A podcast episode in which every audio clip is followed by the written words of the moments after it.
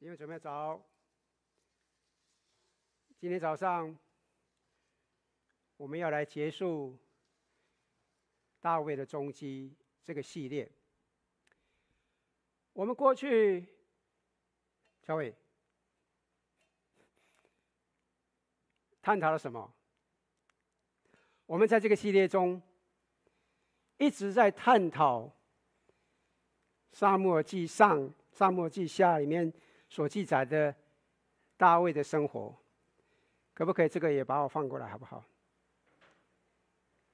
就像大卫杀死巨人歌利亚，并成为著名的国王。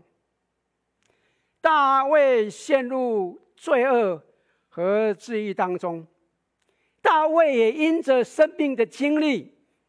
他写了很多的诗篇。今天，当我们总结这个系列的时候，我想跟各位一起来庆祝啊神的作为，因为神一如既往的，真的很令人惊奇。他真是一个奇妙的神，啊！让我们再来回顾一下这个大卫的一生，看看我们学了什么啊？今天我们要来谈谈跌宕起伏中成长茁壮，是不是？我们荧光幕没有上去是吧？啊！因为大卫显然的在他的一生当中经历了。难以置信，跌宕起伏，失败和挫折。然而，即使经历了这一切，他每次都能够重新的站起来。我们纵观大卫的经历，我们可以说，它涵盖了三个类别，三个。我们可以在大卫的故事当中所看到，即使大卫经历了生命当中的跌宕起伏，他仍然得以成长茁壮的真理。我相信，这是我们所有的人都需要听到的信息，不是吗？是不是？因为说实在的，哈，在您我的生活当中，是充满跌宕起伏的，是不是？啊？相信我们所有的人，啊，都需要听到这个信息。我们生活不是在一个永远晴空万里、事事顺利的情况里，事实上，常常是一波三折的。在我们的情感上，在我们的人际关系上面，我们的婚姻、我们的健康、我们的事业。我们的财务状况，甚至在我们与神同行当中，我们都会有起有落。有时我们会做对事情，有时候就不是如此。大卫的一生可以说是以一种 high 低、一种高清的解析度来显示了这一点。所以，我们今天。要来谈谈今天的关键经文，刚刚已经读到了哈，以赛亚书五十五章三到四节，非常棒的经文。或许我们再来看看，在以下亚书第五十五章第三节、第四节，这里神说：“你们当就近我来，侧耳听，就必得活。我必与你们立永约。”就是应许大卫那可靠的恩典，我已立他做万民的见证，为万民的君王和司令。亲爱的弟兄姊妹，请你注意哈，圣经之所以记载大卫的故事，不是要让我们会对大卫印象深刻。神在圣经当中诉说大卫的整个他的混乱，他的疯狂的生活。并不是要说他是一个伟大的道德标准、道德榜样，其实不是的，他根本完全不是一个很好的道德榜样。在圣经当中，我们可以看到神如何在人类的跌宕生活当中显示出他的能力。从大卫的故事，我们就可以看到大卫他离完美的人还差得很远很远很远。他是一个典型的人物，他是一个典型的人物。好，大卫经历了，也强烈的反映出一个人在生命当中可以完全拥有所有的跌宕起伏、所有的错误、所有的胜利。啊，他是圣经当中实际上说明一个靠着神的恩典与神立约之人的生命会是如何的一个非常经典的一个例子。请你容许我再说了哈，大卫不是一个完美的人，其实可以说是一个非常有缺陷的人，但是他选择接受神的恩典，以便荣耀神，而不是荣耀大卫他自己。我们刚刚提过哈。你纵观大卫的经历，我们可以说它涵盖了三个类别，或者是说，我们可以看到，这是大卫一生当中的三个主题。他们展示了神的工作方式，以及您和我如何在我们回应他的恩典时。也可以在人生的跌宕起伏当中茁壮成长。因此，请你记住这三点非常重要。这三个原则，三个重点啊。第一个主题是要永远的啊，要永远的认清自己是谁。永远认清自己，永远记住您是谁。我们可以称之为识别原则。大卫对自己的身份识别非常敏锐，各位看到没有？他本来是一个没有人认识的无名小子。然而，圣经告诉我们，神要先知撒母耳到耶西家去膏下一个以色列国的国王。我们以前也看到了哈，经过一番波折，撒母耳发现大卫在。外外面放羊以后，圣经说，耶西就打发人去叫了他来。他面色光红，双目清秀，面容貌俊美。耶和华说：“这就是他，你起来告他。”之后呢，大卫从来没有忘记，他知道他是蒙神拣选之人。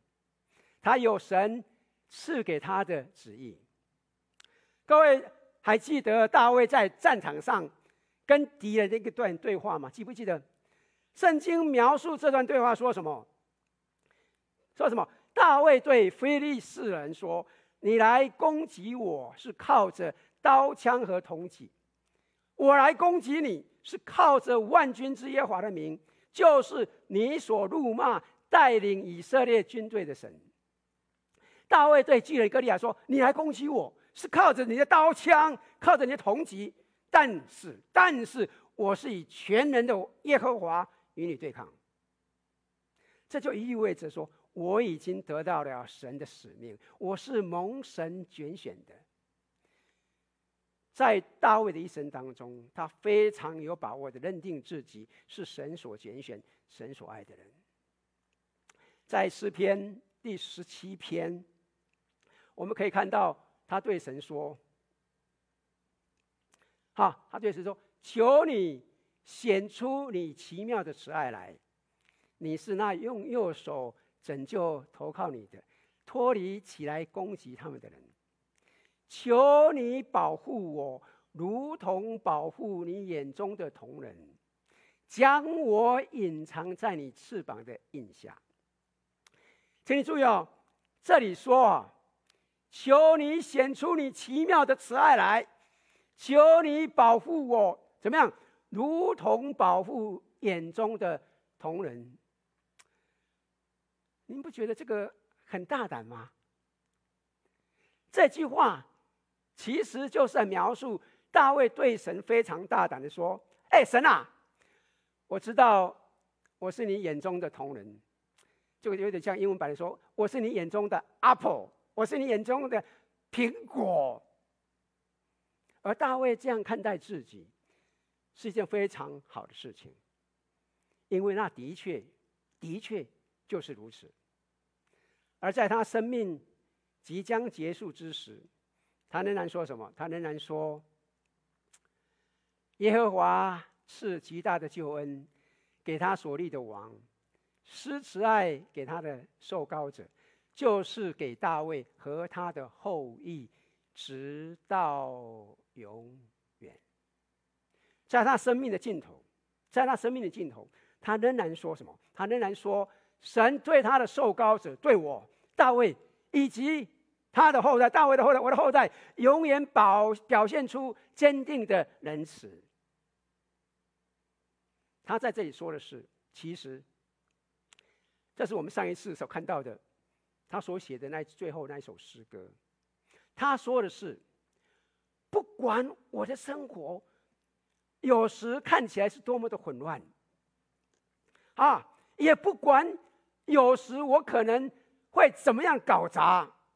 但是我知道一点，我知道一点，那就是神根据他的恩典与我立的约，在我毫无办法赢得或者是赚取什么之前，神他已经拣选了我，他拣选了我，啊，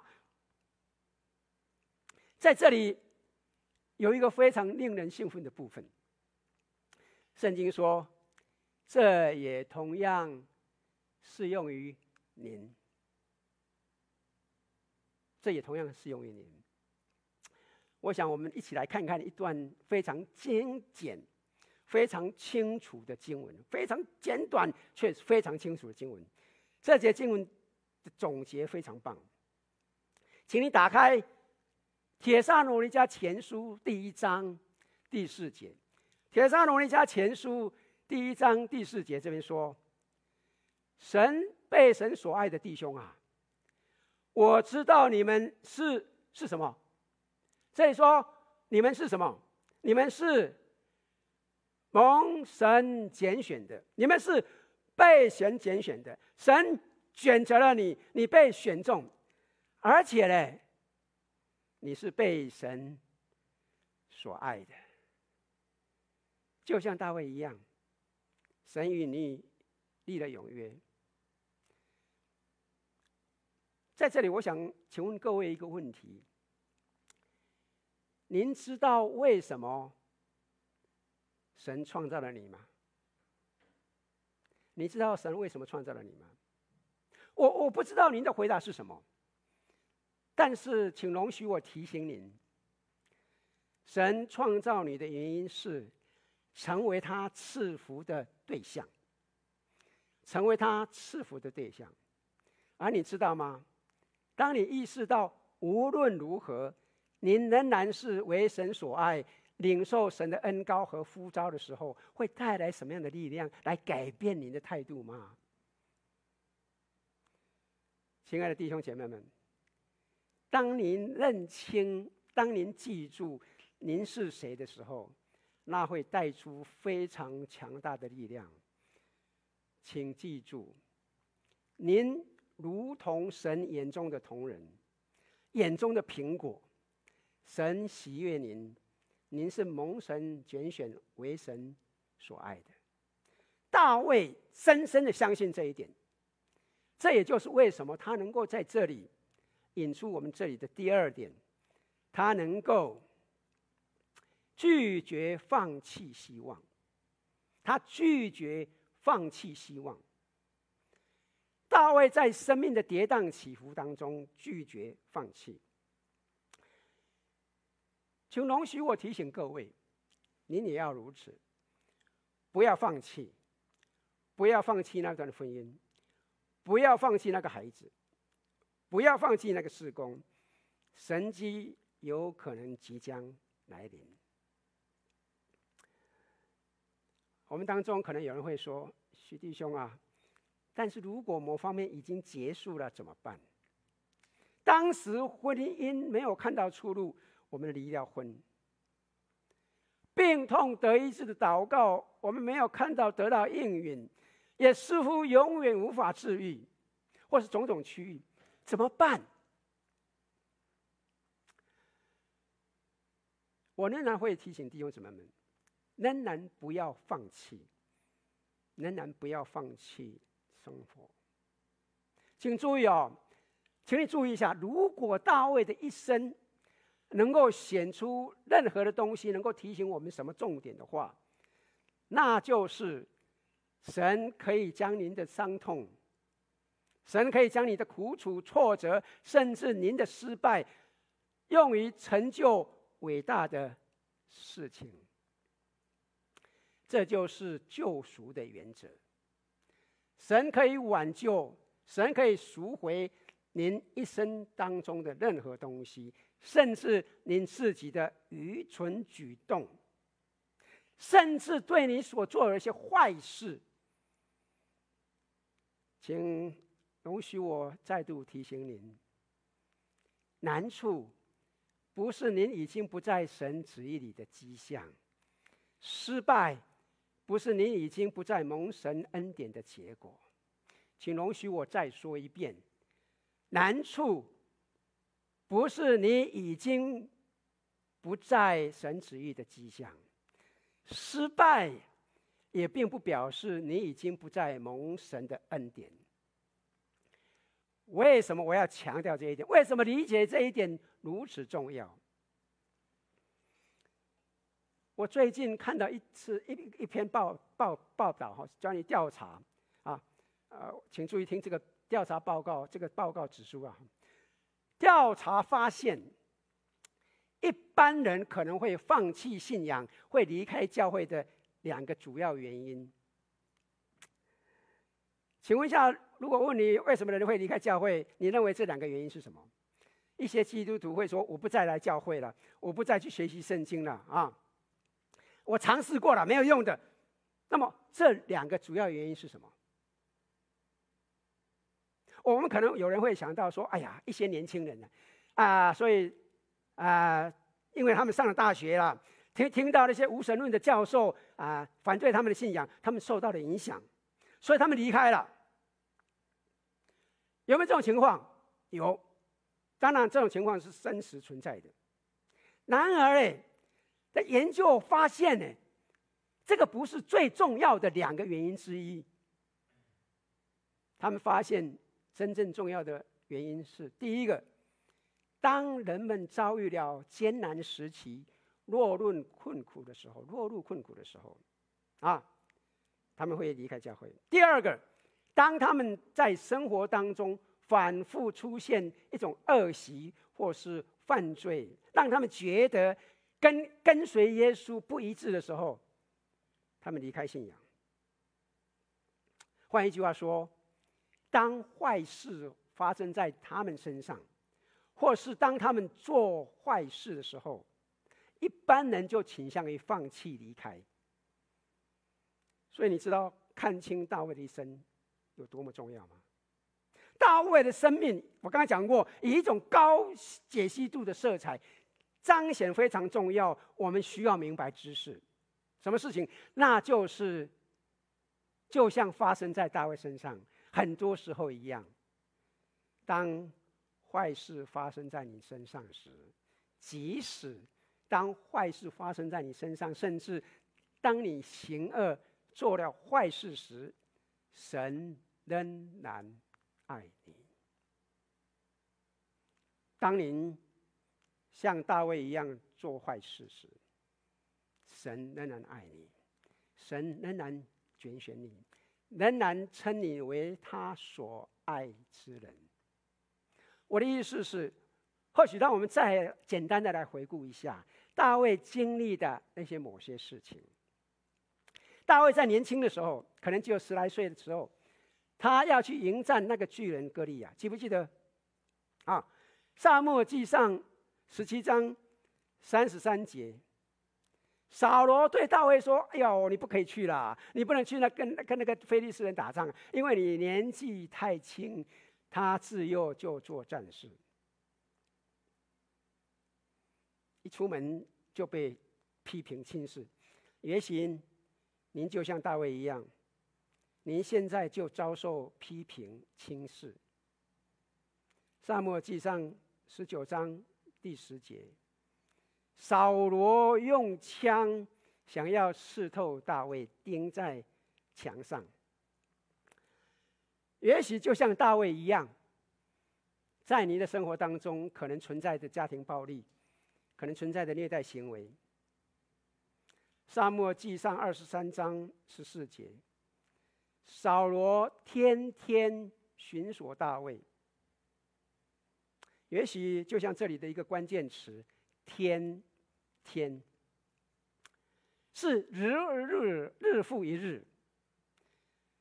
你可以完全联想到，在你每天的生活当中，每一个领域里面进行那些战斗，你一天天的挣扎，让你疲惫不堪，让你真的想放弃。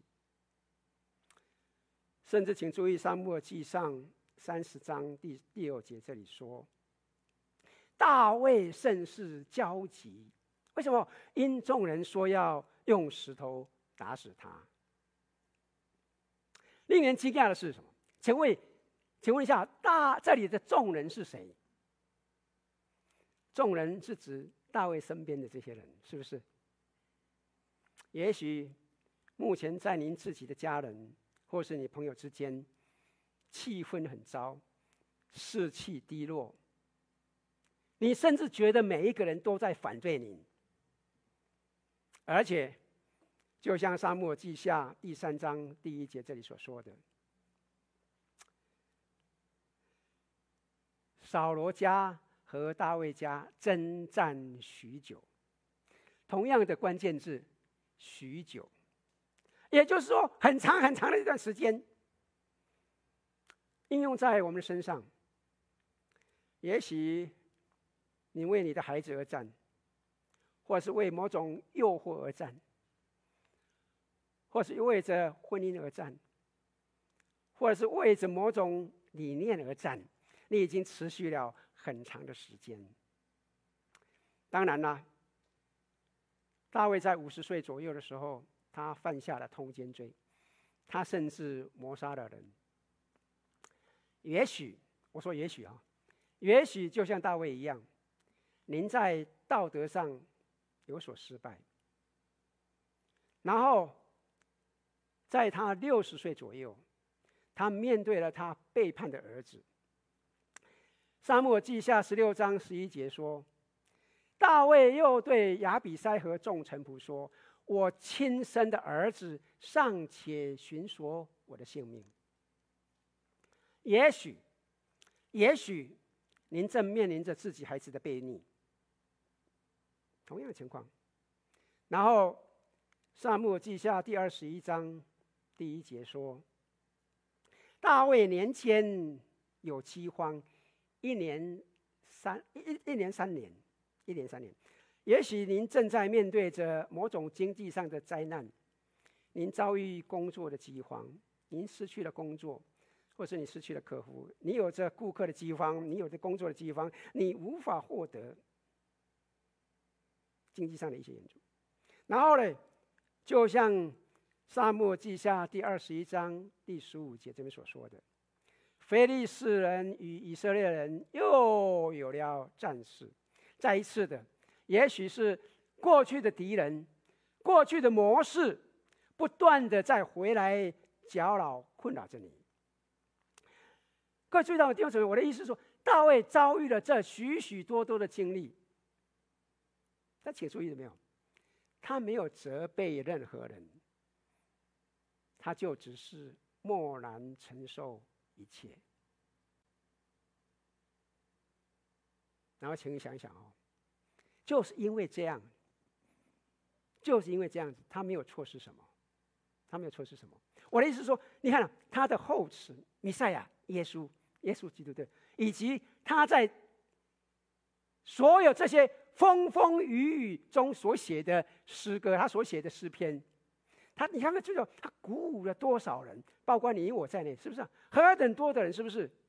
啊，如果大卫选择另外一种模式，想一想，那么他就永远不会写出这一切的诗歌。请容许我再一次的提醒各位，在这整个故事当中，可能有一个我们不可以忘记的主题。请注意，当我进入到我们人生当中最黑暗的时光，我真的需要提醒弟兄姊妹们，听到这个启示，我必须说这句话一直提醒我，在过去这段时间里面。我很跌宕的时候，我甚至想要放弃，真的很想放弃。但是这句话一直提醒我，什么话？这不是一个洞穴，我相信我前一阵子已经提过了哈。这不是一个洞穴，这不是一个漆黑、完全没有出路的洞穴，而是一个隧道。亲爱的弟兄姊妹们，这不是一个洞穴，这是一个隧道，曙光就在前头了。因此，继续前进，不要放弃。亲爱的弟兄姊妹，请注意哈，我想把大卫故事当中非常重要一点，大声清楚的说出来，那就是神对你还有一个计划。神对您还有一个计划，神不在乎您做了什么。神不在乎你一生当中有啥失败，神对您还有一个计划。神在你身上仍然有一个计划，请容许我再重复一遍：无论如何，神在您身上仍然有一个计划。箴言二十四章十六节说：“因为一人虽七次跌倒，仍必。”兴起，弟兄姊妹们，听到了没有？这是一段非常令人激励的经文。义人虽七次跌倒，你看到没有？甚至义人，甚至好人也会跌倒失败。相信各位会同意啊。我们每一个人都会犯错，我们每一个人都会灰心。我们每一个人都会遭遇被打败，我们都会犯罪。那是因为我们是有血有肉的人，这是有血有肉、活生生的人所会经历的。你我需要认清这一点，所以我们需要也可以，尽管靠神的恩典回到竞赛当中，继续坚持下去。现在弟兄姊妹，请你注意哦，大卫没有说，你知道吗？当我看看我过去的一切软弱失败，我搞砸了这么多，所以算了吧，算了吧，算了吧，神不会再使用我了。我一文不值，我真是一个愚蠢到家，神怎么可能还会继续使用我？但是你注意到没有？相反的，在一切的挣扎之后，大卫仍然成为国王。如果他说：“哎呀，我跟别是巴通奸了，哎呀，我我将遭遇严重的后果。哎呀，算了算了，我不如逃跑，躲藏起来，不要去面对。”如果他这样子的话，他可能就失去了将近二十年的时光。相反的，你注意到没有？因着之后他的悔改，他对神说：“神啊，我悔改，我将回到正轨。”他写了诗篇五十一篇。在那之后，他仍然为王，并且拥有着富有成效的几年。在诗篇五十一篇，他向神说：“求你使我能得救恩之乐，赐我乐意的灵扶持我。”我要请各位注意到这里的用语啊，他向神祈求什么？他向神祈求说。赐我乐意的灵，这句话是什么意思啊？他的意思是说，坦白说了哈，神啊，我甚至不愿意改变。所以求你来帮助我，让我乐意的想要。换一句话说，他的救赎完完全全是靠着神的恩典，不是他自己努力要去改，要去做什么的，不是的。他说：“我真的无力改变一切，我真的无力改变我自己。所以神啊，请你改变我。”不知道各位注意到了没有？我我真的很感激啊，我真的很喜欢看到大卫的过作为，他总是回到神这边。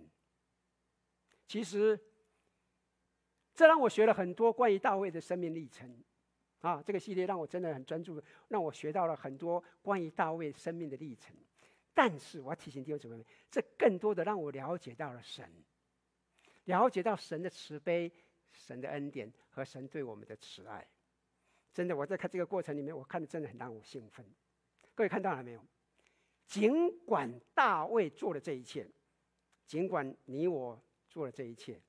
神仍然没有改变，神仍然没有改变，他对我们的慈悲，他对我们的恩典，他对我们的热爱，完全没有改变。所以，亲爱的弟兄姊妹们，不要把自己放在冷板凳上，不要放弃，不要放弃。看看大卫末了的话语，他对所罗门的指示，在历代志上。二十八章二十节当中，圣经说，大卫又对他的儿子所罗门说：“你当刚强壮胆去行，不要惧怕，也不要惊慌，因为耶和华神就是我的神，与你同在，他必不撇下你，也不丢弃你，直到耶和华殿的工作都完毕了。”大卫说：“所罗门。”你在这里的主要工作是建造圣殿，而我知道，我知道，我知道，神会一直陪着你。你将会有很多艰难的时期，你将会有的，但不要放弃，神会与你在。他说：“这是我在生命自己的生活当中已经看到的实况。”我看到这个时候，我要。有一个问题想请问弟兄姊妹们，请问您，您现在正在参与什么样的施工？你在神要你摆上的事情上面，是不是感到力不从心？是不是有时候感到蛮挫折的、蛮灰心的，想要放弃了，想要搬到德州去算了哈？你有没有看到神在这里对你所说的话？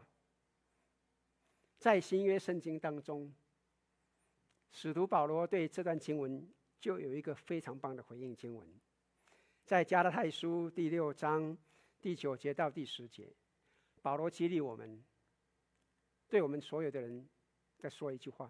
或许我要请各位，我们一起大声的来朗读这句话，这段经文。他说：“我们行善不可丧志，若不灰心，到了时候就要收成。”所以。有了机会，就当向众人行善，向信徒一家的人更当这样。因此，哈，你看哈，啊，祈求各位，只要尽自己的最大的努力去做就是了，不要灰心，不要放弃。当然了，祈求神来帮助您，帮助我。对，好，这个很重要的，不要因为做善事而感到疲倦。因为这是神在耶稣基督里的心意，这是会蒙神喜悦、得神奖赏的。然后呢，在大卫的一生当中，我们看到了，我们要，我们要怎么样？要确信神必做工，意识到神总是活跃的，永远在工作着。大卫确信神。为着保持他最佳的状况，始终在大卫生活当中活跃工作着。我要请问各位啊，无论您面临什么样的挑战，您都你都能够拥有这样的一个信念吗？无论你面对什么样的挑战，您真你都都能够拥抱这样的信念吗？也许你遭遇了健康问题。你因恐惧而止足不前，就像瘫痪了一样。希望这个大卫的踪迹这个系列对你有所帮助，请你记住，神从未放弃你。你可能像我们所有的人一样，在你的生活当中，你经历了许多的风风雨雨。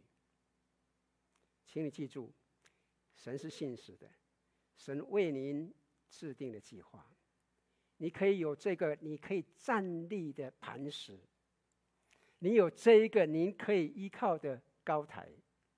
无论你面对什么，您可以相信，神最终将会把一切转变为美好。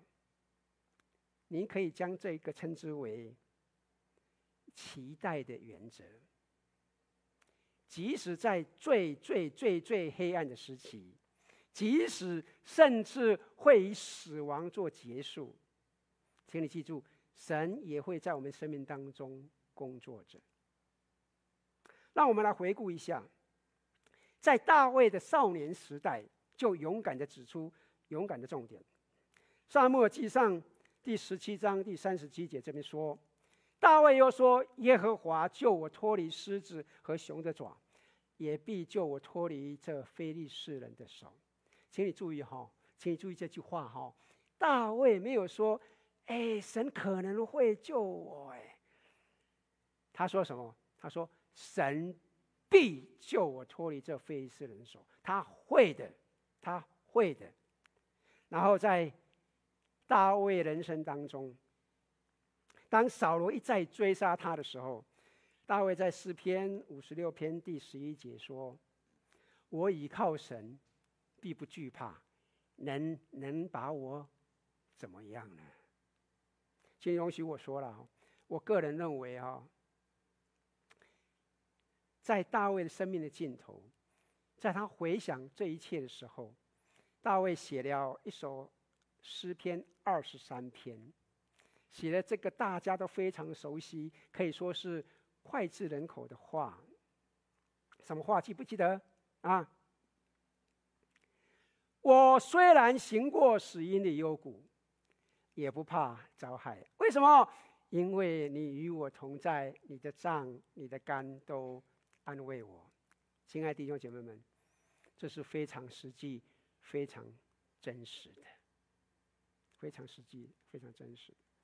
你我的生活就是会有跌宕起伏，生活就是会有风风雨雨。然而，不变的是，神始终贯穿其中。在这一切的跌宕起伏，在这一切的风风雨雨当中，神丝毫没有改变，神仍然处在其中。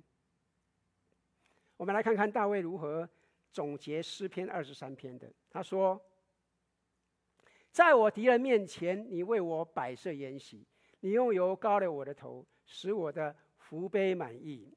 他说：“我一生一世必有恩惠慈爱随着我，我且要住在耶和华的殿中，直到永远。”请你注意哦，这里说你用油膏了我的头，记不记得？看到了没有？这里有什么？谈到了我是一个受了膏的人。我是蒙神拣选的，亲爱的弟兄姊妹们，您也是蒙神拣选的。他说：“我一生一世必有恩惠慈爱随着我。”在这里，这个这个慈爱随着我，啊，这个里面的这个随着，在希伯来文里面有一个这个追逐、这个紧紧追赶的意思，就好像。呃，一个男生在追一个女生的时候，一天到晚就追追追追追那个，或是在打猎的时候，那个追逐那个随着意思，这个意思，意思就好像是，甚至当我像一些羊迷失的时候，误入歧途、偏行己路的时候，神不是拿着锤子、拿着榔头来追赶我，不是的，而是神以他的良善、他的怜悯，紧紧的伴随着我。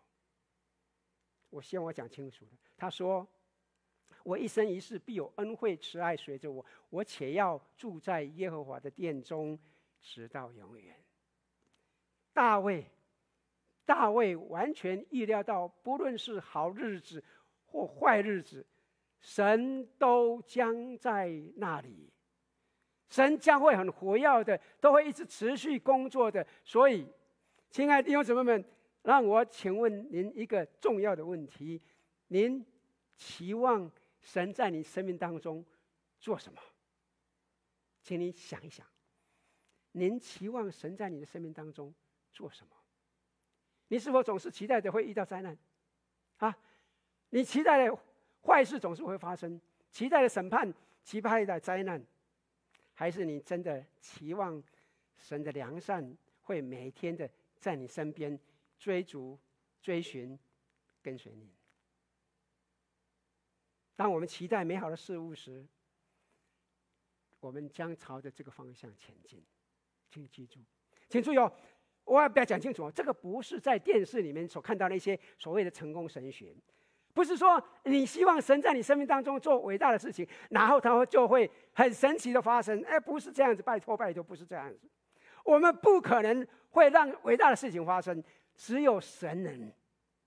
神会依据他的时间、他的方法、他的旨意，做成他要成就的事情。我们不会。然而，当我们有一个期望的时候，神会有所行动。而会发生的事情是，我们就使自己能够看到，也能够接受这些祝福。我不知道我讲清楚了没有？其实，请注意哦，每时每刻。神都要赐福你。我讲过了，神创造你的目的是什么？让你成为一个蒙福的对象。每一天，神都要为你提供机会。然而，除非你睁开眼睛，否则你根本不会注意到。我讲清楚了吗？有人曾经向我提到一个属灵生命的一个重要词语：渴望的期待。英文的 eager expectation，这对我来说是一个很大的提醒，哈，在我们与神同行的路上，真的不要垂头丧气。我当然知道这个在日常真的会有了，会让我们垂头丧气，会让我们无能为力的低头走过去的。但是，请你真的不要这样子。我们也真的可以不要只是想着我的工作清单，只是想着我接下来要做什么事情，这样子来过日子。而是要看到祝福，看到围绕在身边所有的机会，有这样一个态度，有这样一个经历来过日子。常常有人会提到危机就是转机。亲爱的弟兄姊妹们，当我们看到这三点，我们这几点，现在我们来总结这个系列的时候，我请问您，大卫。一生当中的哪个关键点是您需要特别关注的？当您关注在这几点的时候，专注在这个关键点的时候，请你记住，你可以过上美好的生活，你可以重新回到正轨，神会做成伟大的事情，神要使用您。你可能会说：“不，许弟兄啊。”神绝对不会使用像我这样的人呢。亲爱的弟兄姊妹们，请容许我再提醒你：你知道，在这个系列当中，最让我感到释放、最让我感到振奋的是什么吗？不知道各位注意了没有？哈，圣经非常真实的描绘了大卫这个人。在大卫的一生当中，有时候他做对了，有时候他做错了。他就只是一个非常真实、有血有肉的人，而在这样的人身上，让我们看可以看到神强大的恩典的彰显。大卫的故事当中，的确有一个英雄，但是你知道吗？那个英雄不是大卫，而是神。尽管大卫不配得到神对他的这一切，神。对他还是非常仁慈，而这可以一直追溯到撒母耳记上的开始，都一览无遗。记不记得？各位还记不记得我们如何开始这个系列的？记不啦？还记得我们看到这个哈拿在圣殿当中献撒母耳的情景吗？他在圣殿当中献撒母耳的时候，他歌颂神说什么？耶和华，他从灰尘里抬举贫贫寒人，从粪堆当中提拔穷华人，使他们与王子同坐，得着荣耀的座位。请注意哦，这就是神为大卫做的。神高了这个，刚开始是。完全不配、默默无名、缺乏经验的人，而您知道吗？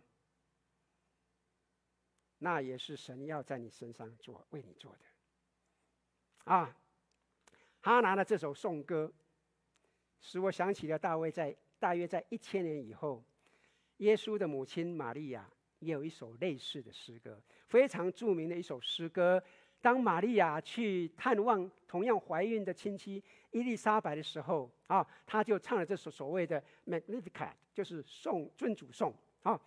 其中一句话听起来根本就像是他在示意，他在解释哈拿的颂歌。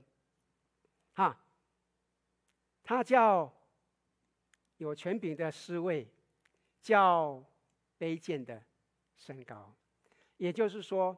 不仅大卫的故事，其实整个圣经的故事，都是关于神选择像那些在人看起来最不可能、最不应该得到的、最不配被爱、被遗弃、被唾弃的人展示恩典。你是不是有时候也会有这种感觉呢？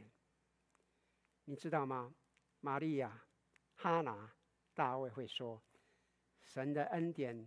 已经在你这里为你预备好了，你不需要达到什么资格，你只要需要接受它啊！所以这里一个底线非常重要的，信靠神的主权恩典。亲爱的弟兄姊妹们，这就是大卫的踪迹所要带给我们的。请容许我再度的提醒各位：神是全能的，神是全能的神，一切都在他的。掌握下，而且，而且，他也是蛮有恩典的神。因此，在我们的生命当中，不管我们经历了什么跌宕起伏，啊，不管经历了什么风风雨雨，好不好？让我们完完全全的相信他，信靠他，这样，相信你就可以体会你所得着的那丰盛的生命。我现在要请乔伟跟伟恩一起来带我们唱这首回应诗歌，他的恩典够我用，你知道吗？你确信神的恩典够你用吗？我盼望你把握住这个重点，你的生命可以完全不一样，因为神的恩典真的够你用。当你有这个把握，当你有这个确信的时候，你的生命。真的可以不一样。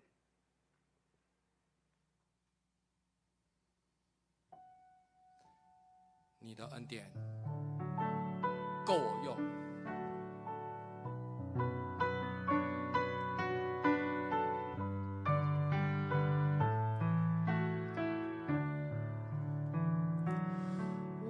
我心已经是在，唯有你爱不更改。每个季节，恩典是有妈妈。